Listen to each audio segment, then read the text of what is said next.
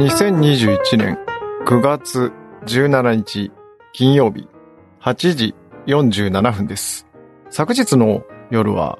どうにも眠気がやってこずに、まあ、ベッドから抜け出してきて、で、ふと思いついて、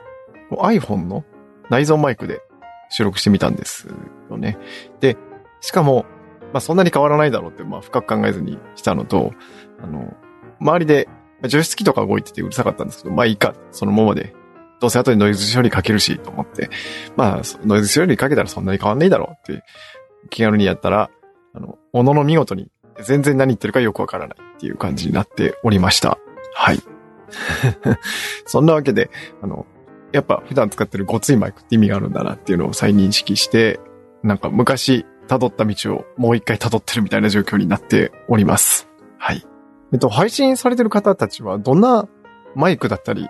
機材だったりで収録されてるんですかね？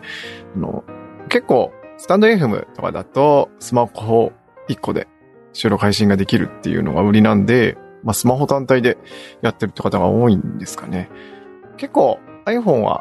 スピーカーじゃないや、マイクの性能も悪くなかったりするんで、あの、下手なコンデンサーマイクとか使うよりは、あの、iPhone 単体でっていうのも割と悪くないよねっていう、こう認識でいたんですけれども、あの、ちょっと環境が悪すぎましたがね、ノイズが多い場所で、あの、収録してしまって、で、さらにノイズ処理かけても消しきれずに声も劣化して変なことになるみたいな感じになっておりました。はい。まあ、そんなわけで、こう、いろいろ収録環境なんかも考えていきたいなって思ってるのと、あとは、そうそう、この、スタンド FM に、で、配信している、なんだ、自分のチャンネル、チャンネル名がわかんなくなった。思考と文字の間っていうチャンネルで、今やってるんですけれども、あの、ポッドキャストにも、アンカーでページだけは作ってたんですけど、ちょっとちょんちょんと投稿を始めてる感じですね。で、アンカーって昔の日付でも投稿できるんですね。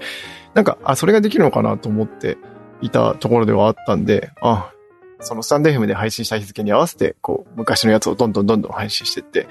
で、まあ自分で主に聞き直すようですね。スタンド FM って結構、あの、